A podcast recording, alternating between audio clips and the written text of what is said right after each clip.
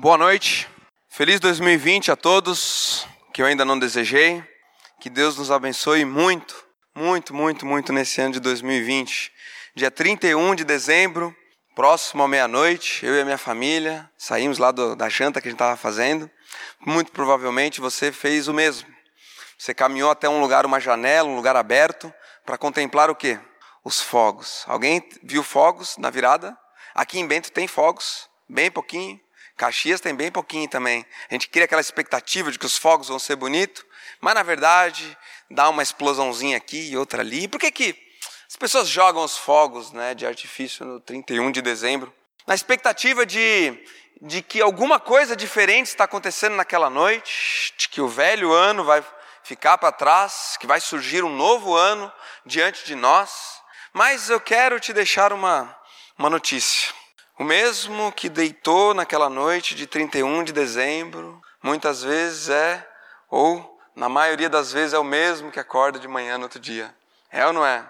Os problemas que a gente deitou com ele dia 31 de dezembro, no 1 de janeiro também estão do nosso lado. E nós, meus queridos, todos os dias temos a chance, a oportunidade de recomeçar. Todos os dias e toda vez que tem um ciclo de um novo ano que começa, nós temos a oportunidade diante de nós, um novo período que se inicia. 2020, agora inicia 2020, né? Esse ano de 2020. E a mensagem que eu vou meditar hoje com vocês é como transformar 2020 no melhor ano da sua vida. Coisa boa, né? Já pensou viver o melhor ano da sua vida? Quer ver como é que isso é possível? Vamos para a palavra de Deus. A palavra de Deus vai nos dar dicas de como viver esse ano de 2020, fazer dele o melhor da nossa vida. Então abre a sua Bíblia lá comigo, Colossenses capítulo 1, do 15 ao 23. Vamos lá.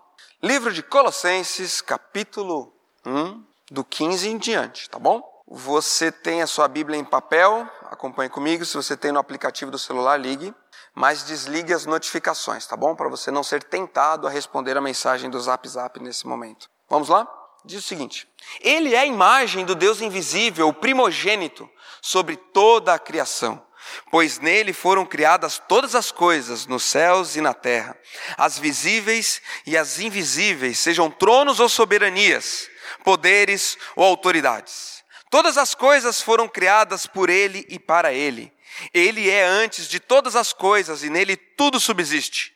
Ele é a cabeça do corpo, que é a igreja, o princípio e o primogênito dentre os mortos, para quem tudo tenha supremacia, pois foi do agrado de Deus que nele habitasse toda a plenitude, e por meio dele reconciliasse consigo todas as coisas, tanto as que estão na terra quanto as que estão nos céus, estabelecendo a paz pelo seu sangue derramado na cruz.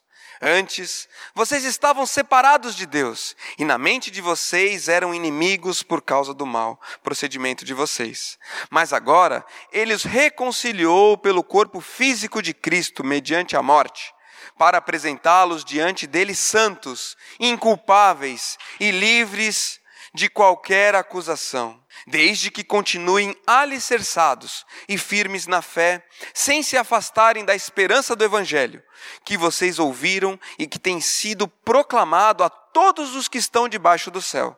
Esse é o Evangelho do qual eu, Paulo, me tornei ministro. Vamos orar novamente? Pai, muito obrigado, Deus, por esse 2020 que se abre diante de nós, ó Pai um ano de tantas possibilidades, de tantos sonhos, de tantos planos que nós temos para 2020, Pai. E Deus, eu quero trazer hoje aqui nessa noite um plano excelente para a nossa vida, ó Pai, de nos aproximarmos mais do Senhor, Pai. Então, ajuda, ó Pai, nas palavras, ajuda os pensamentos, ajuda a interpretarmos corretamente a Tua palavra e tirar dela lições importantes para a nossa vida, que serão agentes de transformação nesse ano de 2020. Nos ajuda, então, nesse momento, a começar em mim, Pai, e a todos que estão aqui também nessa noite. Em nome de Jesus que eu oro. Amém. Muito bem. 4 de julho de 2018, 5 e 15 da manhã. Um estrondo no meu quarto um estrondo que acorda minha esposa. Estrondo esse causado pelo movimento dos ossos do quadril dela, do, do, da bacia, dando espaço para o nosso bebezinho que ia nascer. Ela olha para mim e fala: Fabrício, está na hora, está na hora, vamos. Eu sonolento ali, cinco e pouco da manhã. Falo assim, não, mas calma, calma, não tá tão na hora assim, fica calma. Aí eu começo, pego o cronômetro e começo a cronometrar. Porque falaram para mim que tinham que esperar pelo menos uns quatro minutos cada contração para ir para o hospital, porque a gente podia chegar muito cedo lá no hospital. E eu começo a marcar. Ela olha, Fabrício, esquece, está na hora, vamos. Corre, Fabrício. Eu, calma, calma, deixa eu acordar. E ela levanta desesperada, e eu vou pentear meu cabelo, passar um gel no cabelo, pegar o meu equipamento de filmagem. eu me diverti naquela manhã. Foi sensacional. Foi sensacional. Chegamos no hospital, pouco tempo depois, ah, já com 7 centímetros de dilatação e com 10 centímetros nasce de parto normal. Foi muito rápido o parto do Benjamin. E quando foi umas nove, pouquinho da manhã, por volta das nove e quinze, já estava com ele nos braços. Olha aí a foto da minha esposa, tadinha. Essa foi uma das fotos que eu bati naquela manhã. Ela fica braba toda vez que eu, que eu trago essa imagem ah, para a gente rever. Outro dia eu estava revendo as imagens do parto, é sensacional. Olha aqui, olha lá, ó, com o Benjamin, olha o tamanhozinho dele, ó. Que beleza, que, que momento arrebatador. Quem teve a oportunidade recentemente de ter um, um bebezinho recém-nascido nos colos, no colo, é uma sensação extraordinária. Levar para casa aquele bebezinho. Ó, oh, já estou errando aqui, cadê o Duda? Já estou botando de volta. O Duda me corrigiu, disse que eu falo errado no microfone.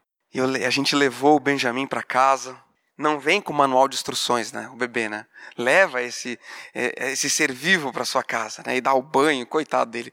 Passou frio no primeiro banho que a gente deu, porque a gente não soube misturar bem a temperatura da água. Sofreu, padeceu um pouco nas nossas mãos o nosso bebezinho nos primeiros momentos. E o Benjamin crescendo dia a dia. E você vê, né? Já vai fazer mais de um ano e meio que isso tudo aconteceu. Benjamin nasceu perfeito, perfeito contei os dedinhos dele para ver se tinham todos, né? Que a gente se preocupa com umas coisas bestas, né? Se vai ter todos os dedinhos, se a orelhinha vai ter o formato certo. Perfeito em tudo, em tudo. Apenas um defeito. Um único defeito, Benjamin veio de fábrica. E esse defeito do Benjamin, a cada dia que passa, a cada nova experiência que ele aprende, esse defeito vai ficando cada vez mais evidente. Quando eu olho para ele e falo, Benjamin, não faz isso, filho. Ele olha para mim com um olhar desafiador e pensa com ele. Não fala, porque ele ainda não sabe, né? Eu vou fazer. Eu vou fazer, vou ver o que dá. Até que ponto será que o meu pai está falando sério, que eu não devo fazer? Que eu não devo mexer nisso? E ontem ele caiu de cima da, da, da cadeira, que agora ele não quer mais sentar na cadeirinha, ele quer sentar na cadeira. E a gente fala, Benjamin, não, não fica de pé. E às vezes a gente vira as costas e ele sobe. E ontem ele caiu. Tadinho, machucou. Um defeito. Um defeito que veio de fábrica. E outro dia ele jogou a girafinha no chão uma girafinha, um bonequinho que a gente tem, e pisou no pescoço da girafinha com um olhar assim, meio de: Você vai ver o que eu vou fazer a esse animal. E eu olhei para minha esposa e falei assim: Tudo bem que às vezes aqui em casa a gente fica brabo um com o outro, mas o Benjamin nunca viu ninguém pisando no pescoço de ninguém. Da onde saiu isso? Da onde saiu essa, essa manifestação no coração dele? Da onde veio isso? Veio do defeito do defeito de fábrica, defeito esse, meus queridos, que está ali dentro do coraçãozinho dele. E sabe o que é pior dessa história? Sabe de quem que ele herdou esse defeito? Sabe de quem? Deus da minha esposa. Que a gente também tem esse defeito. E esse defeito a gente herdou dos nossos pais, os nossos pais assim por diante. E assim por diante, se nós formos na nossa genealogia, por assim dizer, a gente volta lá no jardim do Éden. Acho interessante, eu estou lendo o Evangelho de Lucas agora na minha leitura anual. E em capítulo 3, versículo 38, tem um versículo muito interessante, que ele vai narrando ali, o evangelista Lucas, a genealogia de Jesus e chega até em Adão. Aí fala ali que Adão era filho de Deus. Adão, filho de Deus, o primeiro homem que foi criado. Se você quiser abrir, pode abrir. Lucas capítulo 3, versículo 38, tem toda a genealogia de Jesus. A começar de José. E eu fico pensando quando eu li essa genealogia, que interessante, né? O próprio Deus criou Adão num contexto perfeito. O próprio Deus da areia, do, do, pó da terra, como aquela ilustração ali mostra, formou cada órgão de Adão, colocou de pé e soprou o sopro da vida em Adão. E Adão foi criado sem defeito. Sem o defeito. Sem o defeito que eu vejo na vida do Benjamim, Adão foi criado naquele contexto do jardim do Éden um contexto perfeito. E Adão e Eva, sua parceira, o casal que ali foi criado, seduzidos pela serpente, duvidaram do pai, que nem quando Benjamim duvida de mim, ou quando seus filhos talvez duvidou de você. Adão e Eva duvidaram do pai e se rebelaram contra eles. E naquele momento, o defeito entrou na história da humanidade. Entrou na história da humanidade, lá em Eclesiastes, capítulo 3, versículo 11, diz que Deus colocou no nosso coração o desejo pela eternidade. Porque ao entrar esse defeito no coração do homem, algo veio junto com esse defeito: a morte. Mas o homem não foi criado a princípio para morrer. Adão e Eva no jardim do Éden não foram projetados para morrer. Tanto é que o desejo pela eternidade está no nosso coração. Essa ânsia pela eternidade habita no nosso coração e, existe, olha que interessante, eu botei a imagem de um bebê chorando. Porque sabe que o bebê, quando ele, quando ele nasce, ele começa a chorar. Por que, que o bebê chora? Principalmente, por diversos motivos, mas principalmente porque ele quer o leite. Ele quer o leite materno. Então ele chora porque existe um leite materno capaz de suprir aquela necessidade no coração dele. Então, de certa forma, o nosso desejo pela eternidade remete a essa eternidade que nós perdemos, essa nossa vida que nos foi tirada quando esse, quando esse defeito entrou na humanidade. Um defeito. Um defeito que não é exclusivo do Benjamin, tá? Mas é comum a todos nós. Todos nós aqui caímos nesse mesmo defeito. Todos nós, sem exceção. Mas o que é sensacional da história da Bíblia, meus queridos? Que lá naquela manjedoura, Maria deu à luz um bebê. Ela pegou no colo um bebezinho. Aconteceu algo naquela noite que nunca antes na história da humanidade havia acontecido. Sabe o que aconteceu? Nasceu um bebê, aparentemente igual a todos os outros, mas com uma diferença. Ele não tinha o defeito. Perfeito em toda a sua integralidade. Jesus Cristo nasceu. E o nascimento, a vida, a morte e a ressurreição de Cristo essa é a nossa esperança. Essa é as boas novas do reino de Deus, que um bebê nasceu sem defeito, o próprio Cristo. E meus queridos, saber essa história do Natal, saber que Cristo nasceu sem defeito e que ele foi o sacrifício perfeito por nós. O conhecimento dessa história é de acesso a todos. Todos sabem dessa história. Mas somente saber algo não faz muita diferença, sabia? Em Lucas capítulo 4, versículo 34, vou até ler esse texto para vocês, olha que interessante. Lucas 4, 34, 34 conta a história de que Jesus entra na sinagoga e lá na sinagoga existe um homem possesso por um demônio. Existe um homem que está prostrado por um espírito imundo da parte do diabo. Um espírito que quer destruir esse homem. E olha o que, que o, o demônio diz no versículo 34. Ah, que queres conosco, Jesus de Nazaré? Vieste para nos destruir?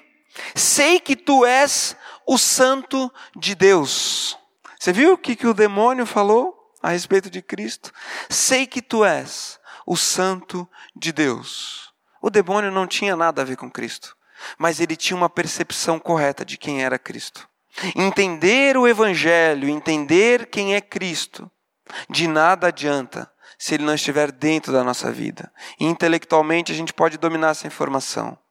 Mas Cristo só vai ser Cristo de verdade na nossa vida quando Ele estiver agindo através da nossa vida, no nosso coração. E eu quero levantar, olhando para esse texto, cinco escolhas que eu tenho que fazer para transformar esse ano no melhor ano da minha vida. Primeira escolha, vamos ler juntos? Vamos lá. Vou, ficou meio Vou parar de buscar somente o que é dessa vida. Deixa eu pegar aqui o pedestal. Quero fazer um negócio aqui. Essa vida, meus queridos, impõe pra gente uma rotina frenética. Se a gente quiser viver um ano diferente, único, como talvez nunca antes a gente tenha vivido, Cristo tem que fazer parte do nosso ano. E o primeiro ponto que eu quero levantar aqui hoje à noite é eu vou parar somente de buscar o que é dessa vida. Eu vou fazer algumas dobraduras aqui nesse papel. Tá vendo essa imagem aqui? Olha que interessante. Imagina que isso aqui é um gráfico. Um gráfico que mostra como você tem que ser, você tem que conquistar, você tem que crescer, você tem que, você tem que crescer cada vez mais, Fabrício. É uma faculdade, é duas, é o mestrado, é o doutorado. Mas daí você é expert naquilo, não tem experiência, tem que ter experiência. Você tem que conquistar, você tem que ter dinheiro. Você tem que ser alguém na vida, se você não tiver, você não será. E essa carga a gente traz sobre os nossos ombros. Você tem que ter uma casa. Se não tiver a casa, não adianta nem querer dizer que você é bem sucedido. Viveu de aluguel? Hum, aí tem coisa. É o que penso. É o que falam, é o que pregam. É o que fica nas entrelinhas. Em outras palavras, esse mundo nos impõe um ritmo. Um ritmo daquilo que o mundo acredita que nós temos que ser em 2020 para sermos pessoas de sucesso, para conquistarmos. Só que no meio dessa corrida louca, aparece algo dentro de nós, do nosso coração, porque muitas vezes a gente não consegue atingir esses padrões. Tá vendo o que tem aqui dentro? Tá vendo? Sabe o que é isso? Nada. O vazio. Coisas materiais, conquistas, por si só, são vazias. Por isso que eu coloquei, destaquei a palavra somente. Porque buscar as coisas deste mundo, somente por elas, somente, por aquisi, somente pela aquisição, nisso mesmo, é vazio. É vazio. Como o burrinho que corre com a cenoura diante de si, um objetivo atrás do outro que nos é colocado diante de nós. E olha o que diz lá em Romanos. Romanos 12, 2 diz: Não se amoldem ao padrão deste mundo, mas transformem-se mas transformem-se pela renovação da sua mente, para que sejam capazes de experimentar e comprovar a boa, agradável e perfeita vontade de Deus. Não se amoldem aos padrões deste mundo, Quais são os padrões do mundo que nós estamos tentando nos amoldar, amoldar nesse começo de 2020? E deixa eu te contar algo. O padrão do mundo para aquilo que é felicidade é uma farsa. Não existe. Ganhar dinheiro por ganhar dinheiro nunca preencherá o coração de ninguém. A casa pode ser a casa mais linda, mas isso é uma grande mentira do diabo. Uma grande, uma grande mentira do diabo. Você pode pensar, ah, Fabrício, mas eu não quero aquisições, quero experimentar, quero viajar, pegar um avião aqui em Porto Alegre, conhecer o mundo, quero ir para a Europa, para as Europa, quero pegar o avião e voar longe, porque daí sim eu vou vivenciar a minha vida de uma maneira única, de uma maneira excepcional. Aí a gente vai, muito bem. Quero ir para a América Central, Fabrício. Quero ir para Curaçao. Conhece Curaçao? Conhece? Já ouviu falar de curaçal? Águas transparentes. curaçal entre curumim e arroio do sal. Porque às vezes, meus queridos, para não dizer na maioria das vezes, nem sempre a gente consegue, né? Atingir esses padrões que o mundo nos impõe. E uma asa desse avião vai caindo, a asa do a outra asa vai caindo, e se nesse ano não der para viajar, parece que não foi um ano bom. Se esse ano a gente não cresceu financeiramente, parece que ficou aquém. E isso só vai refletindo cada vez mais o nosso vazio interior. Segundo ponto, qual que é? Reconhecerei os meus maus procedimentos. Quando a gente não consegue atingir os parâmetros, muitas vezes a gente corre o risco. Sabe o quê? Ó, até fiz aqui, ó. O que, que eu preciso fazer para conquistar aquilo que me falta?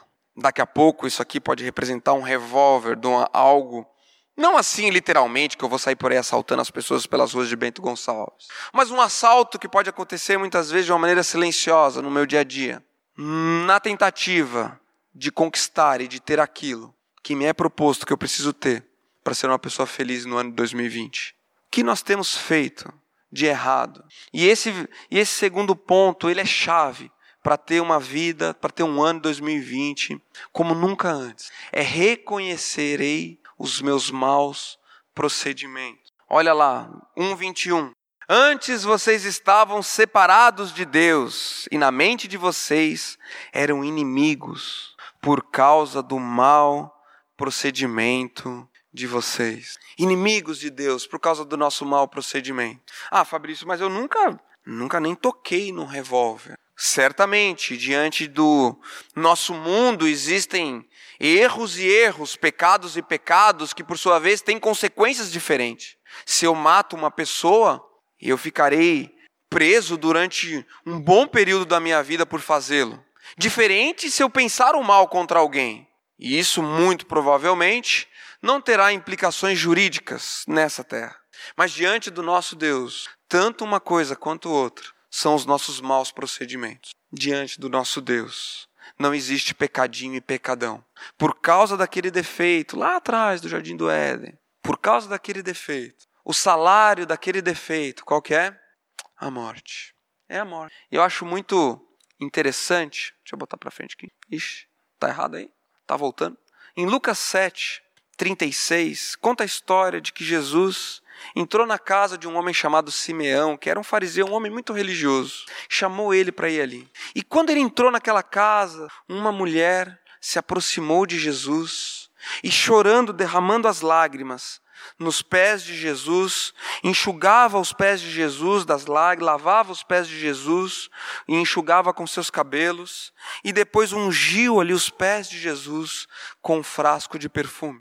E Simeão pensou o seguinte: puxa, se Jesus soubesse mesmo quem é essa mulher, o tanto de pecado que ela tem, tanto de coisa errada que essa mulher já fez na vida dela, ele nem deixaria ela fazer isso. E Jesus conta uma parábola. Jesus, vendo o coração daquele homem, conta uma parábola. Certo homem tinha dois devedores. Um estava devendo 50 reais, o outro 50 mil reais. Trocando o real pelo dinheiro da época. Mas é assim a parábola, depois você pode conferir lá. E nenhum dos dois homens tinha como pagar essa dívida. Nem o que devia 50, nem o que devia 50 mil. E aquele dono, aquele homem que deviam para ele, decidiu perdoar as duas dívidas, tanto a pequena quanto a grande. Aí Jesus pergunta: quem é mais grato? Quem foi perdoado pouquinho ou quem foi perdoado muito? E eles respondem: é quem muito foi perdoado, esse aí ama mais. E Jesus fala, exorta aquele homem: Eu vim, entrei aqui na sua casa e você não me deu nem um beijo. Eu entrei aqui na sua casa e você nem ofereceu uma água para lavar os meus pés. Mas essa mulher entrou aqui, está lavando os meus pés com as lágrimas, enxugando com o cabelo. Em outras palavras, meus amigos, se a gente não tiver diante dos nossos olhos os nossos pecados, aquilo que a gente, a nossa maldade, olhar para Deus com todo o amor, com todo o carinho e falar assim: Deus, muito obrigado, Pai, porque o Senhor me perdoa. Seja lá qual for o nível dessa, desse mau procedimento, se a gente ficar que nem aquele homem, julgando os outros, nós não vamos ter um ano de 2020 diferente. Vamos ter um ano muito empobrecido. Mas vamos adiante. Três. O que, que diz? Que legal. Olha aqui, mais uma dobradura aqui, ó. Buscar o Deus do invisível é chave. Existem muitos deuses que são visíveis, sabia? É muito fácil o coração do homem se apegar a deuses visíveis. Mas o que esse versículo nos mostra, aqui no primeiro, no versículo 15, é que ele é a imagem do Deus invisível. E essa dobradura aqui nos chama a olhar para cima. Olha para cima nesse momento. Olha aí do seu lugar para cima. O que, que você está vendo? O que está vendo? O teto, as luzes, as luzes iluminando. E nós temos que sintonizar o nosso coração se você quiser viver um ano diferenciado. Sintonizar o nosso coração a contemplar o Deus do invisível e não Deus, os deuses visíveis, por assim dizer. Coloquei alguns aqui. Pequenas empresas, grandes negócios. Coisas, às vezes, muitas vezes, iniciativas tão saudáveis de pequenos negócios que surgem. Mas muitas vezes o nosso trabalho pode se transformar um Deus na nossa vida. Roubar a nossa paz, roubar a nossa alegria, levar cativo todos os nossos pensamentos, todos os nossos planos. Fazer de um pequeno negócio um Deus. Um Deus. E aqui no versículo 15 fala, ele é a imagem do Deus invisível. Quais têm sido os deuses que estão diante de nós? Eu coloquei até um outro aqui, o dinheiro. Daqui a pouco o dinheiro pode ser um Deus nosso coração, o relacionamento, a busca desenfreada por um relacionamento. Eu não sei qual é, talvez, a dificuldade de cada um aqui. Eu sei, da, eu tenho muitas dificuldades, muitas coisas que muitas vezes são deuses na minha vida. Coloquei até aqui o Netflix. Às vezes o Netflix pode ser um Deus, uma fuga, aonde talvez você tenha encontrado refúgio em histórias abstratas que contam de uma realidade muito distante da sua. Minha esposa fez uh, estágio esse semestre passado numa escola. Ela perguntou para os alunos o que, que eles fazem quando eles estão tristes. Quase que 90% deles falou: a gente entra no quarto e assiste o Netflix. Assiste o Netflix, assiste uma série. Aí a gente esquece dos problemas. Até que ponto a tecnologia não tem virado Deus no nosso coração? A beleza ou contemplar-se o prazer próprio? O que tem sido Deus para nós? Eu coloquei até um, um em branco aqui, que daqui a pouco, nessa noite, um outro Deus pode estar surgindo diante de você diante da minha vida. E é muito legal, no livro de Êxodo, capítulo 33, Moisés está diante do povo ali no deserto, e ele pede para Deus que caminhe com ele. E ele pede para Deus que Deus se apresente para ele. Porque Deus é o Deus do invisível, mas Moisés quer ver Deus face a face. E Deus fala para Moisés: Moisés, eu não posso te me mostrar plenamente para você se eu me mostrar para ti. Você será consumido pela minha glória. E Deus coloca Moisés na fenda de uma rocha, tampa essa fenda com a mão e a glória de Deus passa diante de Moisés. E nós podemos pensar assim, puxa vida, né? Esse Deus, esse Deus do, esse Deus invisível, esse Deus tão grandioso, como eu posso me aproximar dele? Como eu posso visualizar esse Deus do invisível que Moisés, que era um dos grandes homens do Antigo Testamento, foi necessário todo esse cuidado para chegar diante de Deus. E a resposta para isso é esse versículo 15 de 1 de Colossenses 1:15 que ele é a imagem de Deus, do Deus invisível, primogênito de toda a criação. Você quer contemplar o Deus do invisível? Contemple Cristo. Esse ele aqui que é citado é a pessoa de Jesus Cristo. Nós podemos olhar a Deus face a face, porque a gente pode contemplar quem Cristo é, quem ele é na nossa vida. Vamos adiante. Quarto, vamos ler junto? Vamos lá. Olhar para o Deus do invisível é contemplar o próprio Cristo. Somente a cruz de Cristo pode fazer com que o nosso ano de 2020 seja um ano excepcional. Somente a cruz de Cristo. E sabe que a cruz em si, ela é só um símbolo. Porque aquelas duas madeiras que foram pregadas uma na outra para conter o corpo de Cristo, aquelas madeiras foram jogadas do lado depois. E aquelas madeiras apodreceram, sabe? Não existem mais aqueles pedaços de pau. A coroa que foi colocada sobre a cabeça de Cristo, os pregos nem sei se existem mais. Não sei quanto tempo leva para se decompor o, o metal. Mas o fato é que tudo isso se decompôs. Sendo Jesus aquele que nasceu sem defeito, que morreu naquela cruz sem defeito, o, o que é mais impressionante, o maior poder disso, é o fato de que o corpo de Cristo, ao ser colocado naquela sepultura, não passou pela decomposição, mas o corpo de Cristo renovou-se e foi ressuscitado. Isso é chave, isso é chave.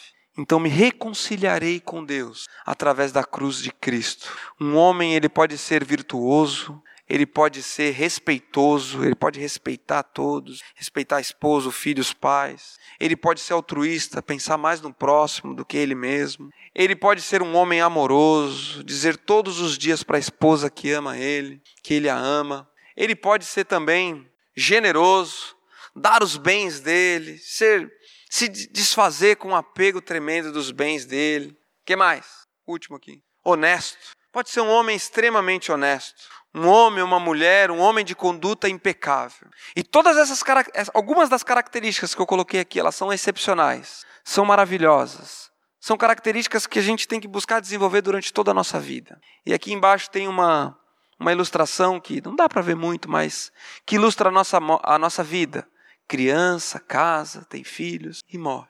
Nenhuma dessas virtudes é suficiente para garantir a nossa vida eterna, para garantir a nossa passagem para o céu, para satisfazer aquele desejo do nosso coração, lá de Eclesiastes 3:11, do desejo pela eternidade. Somente a cruz de Cristo pode fazer isso. Somente Cristo, porque ele é o caminho, a verdade e a vida por meio dele, volta lá para Colossenses 20, agora, versículo 20, 1, 20. Por meio dele reconciliaste consigo todas as coisas, tanto as que estão na terra quanto as que estão nos céus, estabelecendo a paz pelo seu sangue derramado na cruz. 22 agora, olha só. Mas agora ele os reconciliou pelo corpo físico de Cristo, mediante a morte, para que para apresentá-los diante deles santos, inculpáveis e livres de qualquer acusação. Esse é o nosso Deus, essa é a obra de Cristo por nós. E o quinto e último, vamos lá? Entregarei. Talvez está faltando só esse detalhe para viver um ano como nunca antes. Fabrício, eu já sou cristão, eu já eu acredito nesse Jesus. Eu acredito, mas talvez está faltando um detalhe: entregar a Cristo o trono da sua vida. Olha aqui, fiz até um trono aqui. Tá vendo o trono? Mais ou menos, né? Quem está sentado no trono da sua vida? Quem está quem tá sentado? Quem tá sentado? Em outras palavras, quem está tomando as decisões? É você ou é o próprio Cristo? Quem manda e desmanda? Quem obedece? Quando as minhas decisões têm que ser tomadas. Porque saiba que 2020 será um ano repleto de decisões. Eu tive que tomar decisões para estar aqui hoje. E você também. Você decidiu vir aqui hoje. Decisões serão tomadas. E para ter um ano como nunca outro, talvez está faltando isso para a gente. Pegar Cristo e falar assim: Cristo, esse ano o Senhor vai sentar no trono. O Senhor vai sentar no trono. Porque olha o que diz aqui o versículo 21. O, o 23, perdão desde que continuem alicerçados e firmes na fé, sem se afastarem da esperança do Evangelho, que vocês ouviram e que tem sido proclamado a todos os que estão debaixo do céu. A vida cristã não é um evento único que aconteceu lá no passado e que a gente coloca numa gaveta. Ah, que legal, Cristo morreu por mim naquela cruz, ele ressuscitou, eu creio nele, valeu. A gente se vê no céu. A vida cristã não é essa. A vida cristã é aqui agora, é hoje. 12 de janeiro de 2020. É agora. O reino dos céus está acontecendo agora nas nossas vidas. E o trono talvez está faltando para que a gente viva essa vida abundante. E para finalizar, meus queridos, eu quero só dar algumas dicas de como fazer Cristo sentar no, sentar no trono da nossa vida. Primeiro aspecto é o alimento. O que nós temos nos alimentado. Não no sentido do alimento, pão, arroz, feijão e carne, mas o que, que os nossos sentidos têm entrado em contato. O que, que os nossos ouvidos estão ouvindo, o que, que os nossos olhos estão vendo. Como que a gente está recebendo as informações ao nosso redor? Isso é o alimento. Que a gente decide todos os dias que a gente vai colocar para dentro do nosso, da nossa mente. O alimento. E Cristo, Ele quer sentar no trono. Ele quer fazer parte da nossa vida. Ele quer ser o nosso alimento diário. Porque esse alimento vai gerar pensamentos. Se nós buscarmos nos alimentar todos os dias da Sua palavra, ter contato com pessoas que falam esse mesmo, essa mesma linguagem, falar de Cristo através da nossa fala para os outros, nos alimentarmos com a Tua palavra, isso vai gerar na nossa mente pensamentos que vão girar em torno do reino dos céus. E esses, pensamentos vão gerar em nós sentimentos sentimentos de como a gente vai viver esse ano.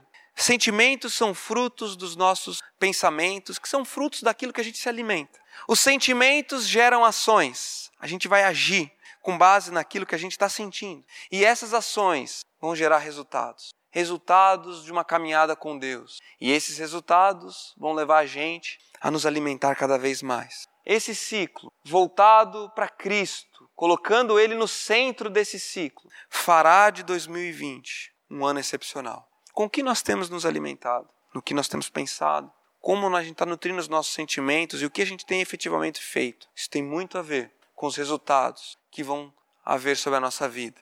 Como, transform, como transformar então 2020 no melhor ano da minha vida? Cinco passos. Vamos ler junto novamente? Só para recapitular. Vou parar de buscar somente o que é dessa vida. Dois. Reconhecerei os meus maus procedimentos. 3. Buscarei o Deus invisível. 4. Me reconciliarei com Deus através da cruz de Cristo. E o quinto, entregarei a Cristo o trono da minha vida. Vamos ficar de pé? Fica de pé comigo. Nosso Deus, nosso Pai. Muito obrigado, ó Pai, por essa virada de ano. E eu quero, Pai, ter um ano 2020 transformado, ó Pai, pela Tua presença. Pai, eu quero me alimentar com coisas saudáveis, Pai. Me alimentar de bons relacionamentos, me alimentar com a tua palavra, me, alimentar com a oração, para que tudo isso gere pensamentos, ó Pai, saudáveis na minha mente, Pai. Por sua vez, vão gerar sentimentos também saudáveis e que tudo isso gera, gera em mim, ó Pai, ações. Ações de compartilhar a tua palavra, ações de obedi obediência, ó Pai, à tua palavra. Que todos nós aqui, ó Deus, queremos colher os resultados de um caminhar abundante contigo. Nos ajuda, ó Pai, nesse ano a vivermos um ano diferente, Talvez em algum aspecto da nossa vida tem que ser mudado. Cuida da vida e do coração de cada um que está aqui hoje, Pai, a começar em mim. E nos ensina a tua palavra todos os dias. Obrigado por essa noite especial. Nome de Jesus. Amém.